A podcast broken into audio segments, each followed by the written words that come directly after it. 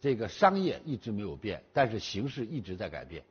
最早的商人在农耕时代叫走商，什么叫走商啊？就是挑着担子，推着小车，啊，满大街的吆喝，啊，走街串巷，这叫走商的时代。后来呢，有了门店，有了商店，叫坐商，啊，那么坐商呢，延续了很多年，啊，在这个前两年呢，又兴起了一个叫微商，啊，在微商呢，创造了很多这个商业的传奇，啊，八零后，这个九零后，然后一年。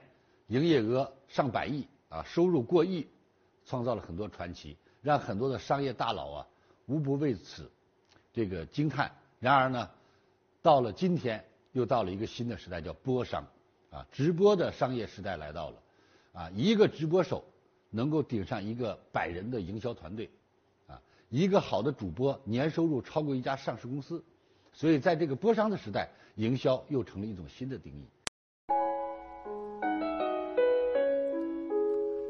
感恩您聆听本节目，请把本节目分享到您的朋友圈，让更多的朋友受益。分享后，您将获得由李强老师提供的李强三六五七天会员课程。请把本节目分享到您的朋友圈，让更多的朋友受益。分享后，您将获得由李强老师提供的李强三六五七天会员课程。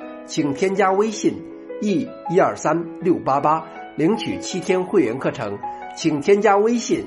e 一二三六八八，领取七天会员课程，感恩您的聆听，感恩您的分享。